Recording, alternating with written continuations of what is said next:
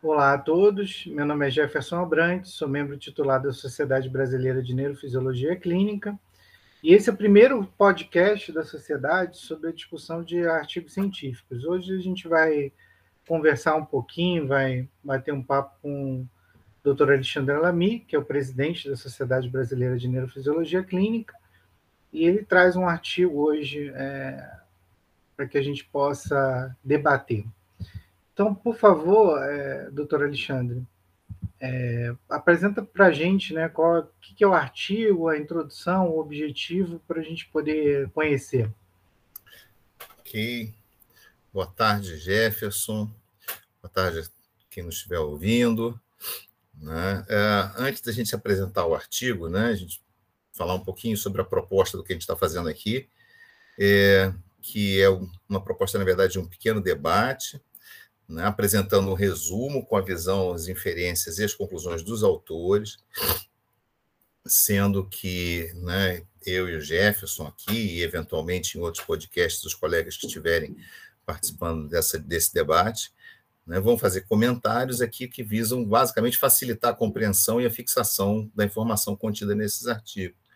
É, esse é um projeto de divulgação científica por via digital né, da sociedade, e o artigo em questão que a gente vai trabalhar hoje né, ficou é, a apresentação e a produção ficou a cargo do Dr. Jefferson Abrantes e minha, Alexandre Lamy.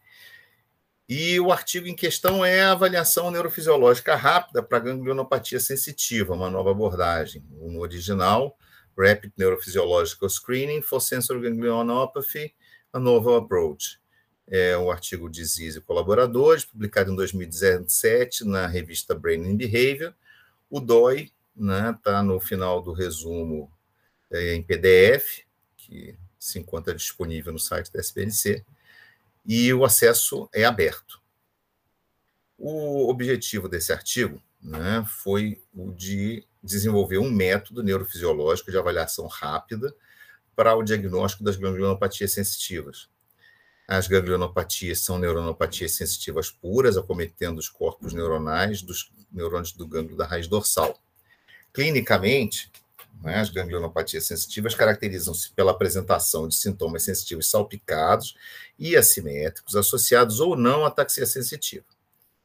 As causas das ganglionopatias podem ser hereditárias ou adquiridas.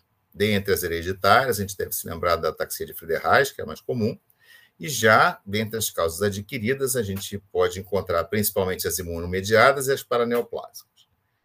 No caso das imunomediadas, elas incluem doença de Jogren, a doença celíaca ou a sensibilidade não celíaca é, ao glúten. E no caso das causas paraneoplásicas, a mais comum é o carcinoma pulmonar de pequenas células anti-RU positivo, mas os quadros de ganglionopatias podem ser observados em outras formas de neoplasia. Vale lembrar né, que alguns casos de ganglionopatia permanecem como idiopáticos, a despeito de extensa investigação diagnóstica e acompanhamento prolongado. O diagnóstico precoce é particularmente relevante, visto que pode diagnosticar uma causa potencialmente reversível e de que existe uma janela terapêutica para o tratamento tenha, seja bem sucedido nesses casos. Uh, o critério diagnóstico para ganglionopatias sensitivas foi publicado em 2009 por Cadê Sanchez e colaboradores e consiste da combinação de três parâmetros sensitivos, perdão, três parâmetros clínicos e dois neurofisiológicos, né? É, esses parâmetros, então, né? o primeiro parâmetro clínico é a presença de ataxia dos membros inferiores ou superiores no início do quadro ou após a instalação completa do quadro. O segundo é a distribuição assimétrica da perda sensitiva na instalação né, ou após a instalação completa do quadro. E o terceiro parâmetro clínico é a perda sensitiva não restrita aos membros inferiores após a instalação completa do quadro os parâmetros neurofisiológicos são, primeiro, a abolição de ao menos um potencial sensitivo ou a observação de três potenciais sensitivos abaixo de 30% do limite inferior da normalidade nos membros superiores, não explicável por neuropatia compressiva focal. E o segundo parâmetro, menos que dois nervos com alterações de neurocondição motora nos membros inferiores. Os preenchimentos desses critérios indicam ganglionopatia sensitiva possível, caso combinados com a presença de anticorpos antineuronais ou hipersanal em região cordonal posterior da medula espinhal, então indicam ganglionopatia sensitiva provável. Então, Alexandre, é, para os colegas que estão ouvindo a gente, as ganglionopatias elas podem ser adquiridas e, ou hereditárias, né? E o que chama atenção, que a gente sempre no consultório tenta procurar, é, são é os padrões né, de apresentação das doenças, né? Então, é, pelos critérios clínicos, né, do, do, os colegas franceses propuseram em 2009, chama atenção a, principalmente a simetria né, da, da, da alteração sensitiva, certo? E a taxia ela pode estar presente ou não né, no início do quadro, né? E, é, eu acho que isso, que você está colocando é bem importante, né, Jefferson? A gente lembrar que a ataxia é uma coisa importante, porque é, é um sinal de alerta relevante para a gente se preocupar né, com a possibilidade de uma ganglionopatia, mas ela não é essencial ao diagnóstico. Então, esse é um ponto importante. A outra coisa é essa característica de assimetria, né? tanto uma simetria que a gente vê né, muitas vezes de lado a lado, que é o que propõe esse, esse critério, que o, essa forma, né, esse approach de screening que os autores estão propondo, mas uma certa simetria no que diz respeito a membros inferiores e superiores, no sentido de que a gente está é, tá observando um, um quadro é, que tem uma característica não comprimento dependente. Então, assim, clinicamente falando, para quem né, tá habituado a ver quadros de moneuropatia múltipla, a gente está diante de uma moneuropatia múltipla exclusivamente sensitiva. Né? Lembrar que tem aquele parâmetro que diz, olha, né? É, não pode, a alteração tem que ser pelo menos menos do que dois nervos motores alterados nos membros inferiores. Né? Então, esse é basicamente é o carro-chefe aí dessa, desse quadro. É isso que eu ia comentar com você, e na verdade você já, já até esclareceu para a gente que os colegas franceses botaram nesses dois critérios neurofisiológicos o acometimento dos membros superiores, né? e mostrando essa simetria de apresentação, né? Um acometimento principalmente nos membros superiores não inferiores, mostrando uma, uma dissonância né, em relação às polineuropatias comprimento dependentes. Né? É, e a ausência de, de manifestação motora significativa. Né? Isso, precisamente, é isso aí.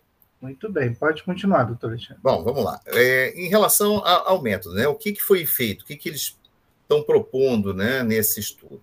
Bom, basicamente, né, é, a avaliação neurofisiológica proposta inclui a realização de neurocondição sensitiva nos seguintes nervos, né? Mediano, ulnar, radial, sural, fibular superficial e cutâneo medial do antebraço. Então, é, sendo que o mediano e o ulnar eles utilizaram uma técnica ortodrômica enquanto no radial, sural, fibular superficial e cutâneo medial do antebraço, técnica antidrômica.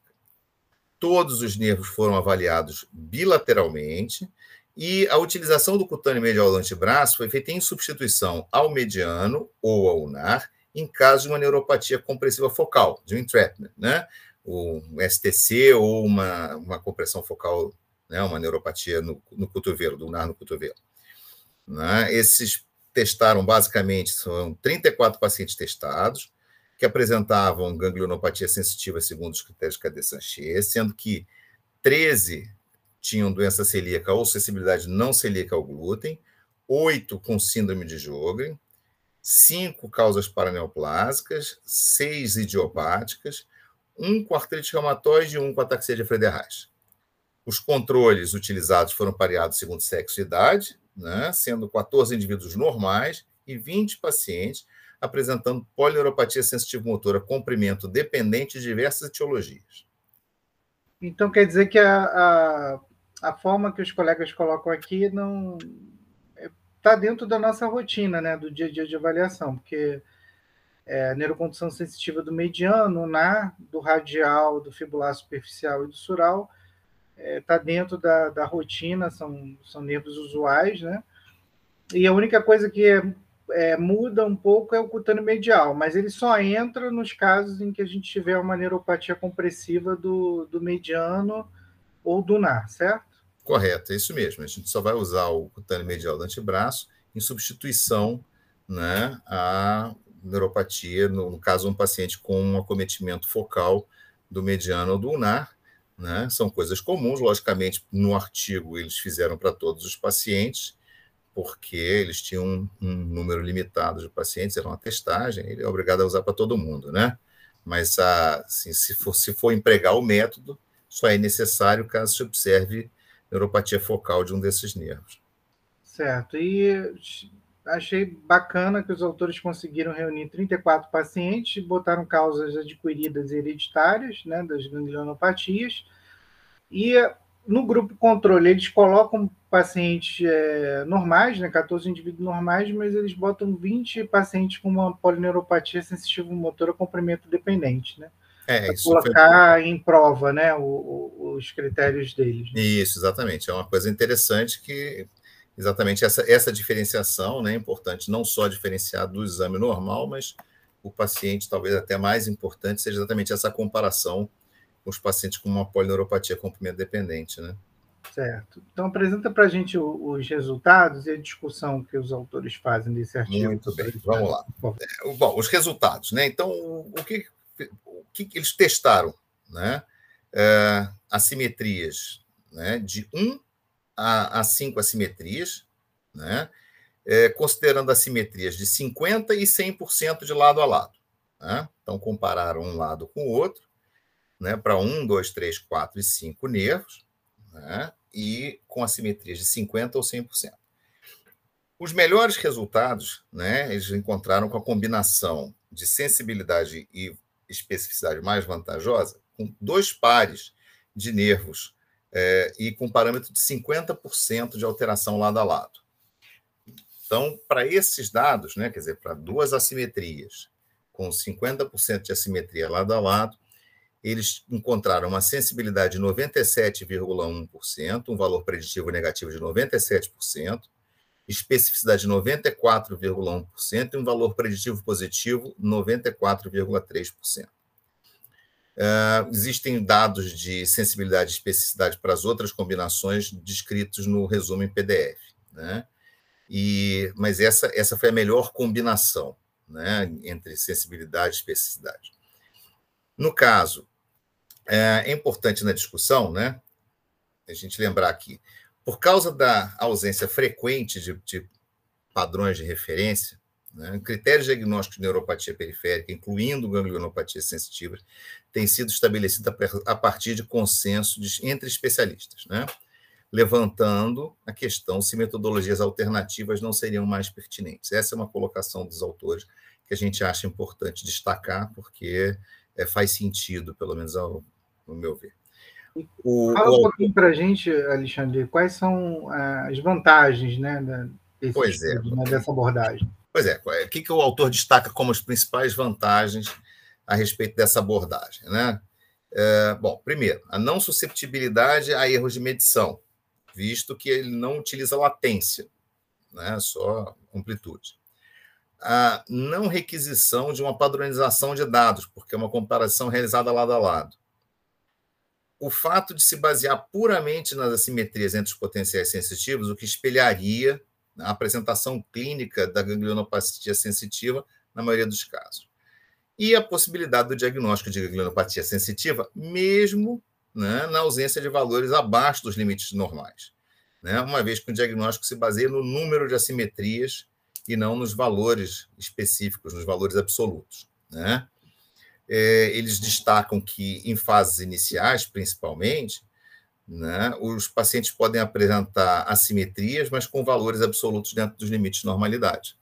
Né? Então, isso é uma, uma, seria uma grande vantagem desse, dessa utilização desses parâmetros. Bom, é, a partir daí, né, eles levantaram o seguinte: utilizando o índice de Uden, eles determinaram que a melhor combinação de sensibilidade e especificidade, como a gente já falou, é com considerando uma simetria de 50% e uma presença de dois pares de assimetria em dois pares. Mas, aí, se você tiver três pares assimétricos, essa especificidade sobe para 100%. Né? Da mesma forma, se a, espe a especificidade vai subir para 100%, se você tiver duas assimetrias, mas o valor de uma assimetria for igual ou maior do que 100%. Né? Então, quanto maior o valor da assimetria, respeitando-se o mínimo de dois pares assimétricos, mais provável diagnóstico de granulopatia sensitiva. Então, levando em consideração isso, os autores recomendam a avaliação de cinco pares de nervos, com utilização do cutâneo medial do antebraço em substituição ou mediano ou na em caso de neuropatia compressiva focal e aplicação dos parâmetros que a gente descreveu para definição de positividade. E aí eles encerram o artigo. Legal, Alexandre. Então, assim, eu acho que para os colegas que estão ouvindo, eles devem ficar pensando assim, poxa, como, como é que eu devo me... Quando é que eu vou pensar numa ganglionopatia, né? Porque muitas vezes o, o paciente chega no consultório e o médico assistente não pensou nessa possibilidade. Então, por tudo apresentado aqui, e aí eu vou fazer uns comentários aqui, eu quero que depois é, você diga se você concorda ou não.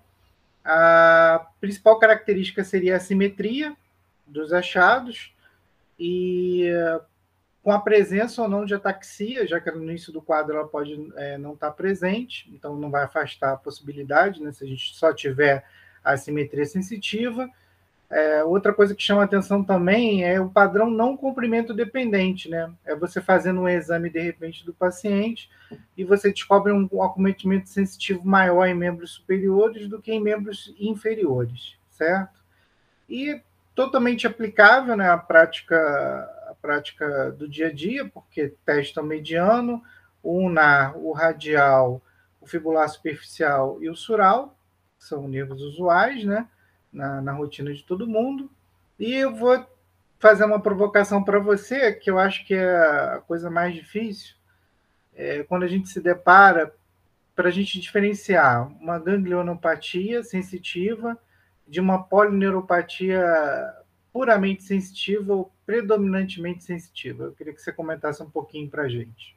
Tá, primeiro, vamos lá. É, concordo, né? fundamentalmente é a simetria, e é essa simetria que vai ser o, o que tem de mais relevante nesse quadro e que provavelmente vai chamar mais atenção na apresentação clínica, nos achados eletrofisiológicos, e essa disparidade, como você colocou, né? É, em relação à sua, sua pergunta, é, talvez seja a coisa mais difícil mesmo. Como diferenciar uma polineuropatia predominantemente sensitiva, pelo menos, ou puramente sensitiva, comprimento dependente de uma ganglionopatia? Né? A rigor, a gente espera que a ganglionopatia é, não tenha uma característica complemento dependente, é exatamente isso. Então, a gente espera encontrar alterações que vão ser assimétricas, eventualmente lado a lado, né, com característica, um aspecto, como a gente falou, né, uma monoropatia múltipla, predominantemente sensitiva, ou exclusivamente sensitiva, e uma forma que eventualmente a gente observa também de você acometer membros superiores de uma forma uh, mais intensa muitas vezes, do que os membros inferiores, ou aonde você não, não percebe essa característica de gradiente que a gente percebe nas polineuropatias complemento dependente. Assim, é claro que isso é, em teoria, existem casos onde isso vai ser difícil, né?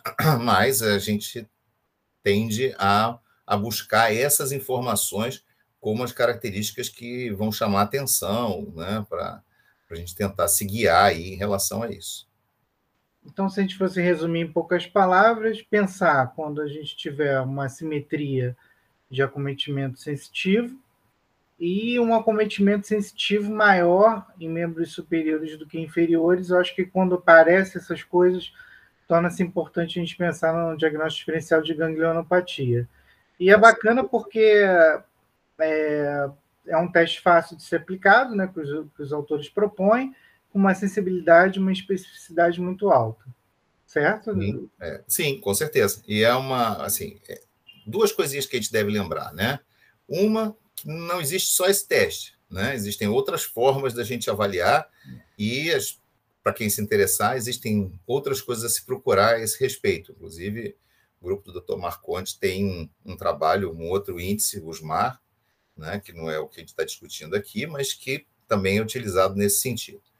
Né? E a outra coisa que eu. Isso é uma pequena crítica ao trabalho, um trabalho bem feito, um trabalho interessante, eu acho que leva a gente a pensar, e isso é muito importante, mas é, uma pequena crítica é que esse trabalho só tem um paciente com ataxia de Friedreich, ou seja, um paciente de forma hereditária. E isso seria, seria interessante que tivesse um número maior, talvez, né? Porque é, nem sempre essas formas hereditárias podem se comportar dessa maneira tão assimétrica. Né? Então, isso é uma coisa que tem uma certa discussão em cima disso, apesar de não ser esse o, o escopo do artigo. Né? Então, mas é, é sempre uma coisa para a gente lembrar que não é exatamente uma falha metodológica, mas tem que ser visto. Muito bem. Então, acho que, acho que é isso, né? A gente agradece a todos que ouviram a gente até agora. Então, muito obrigado, doutor Alexandre, por trazer esse artigo. E muito obrigado a todos por terem nos ouvido. Agradecemos a todos aí a participação. Espero que tenha cumprido o papel.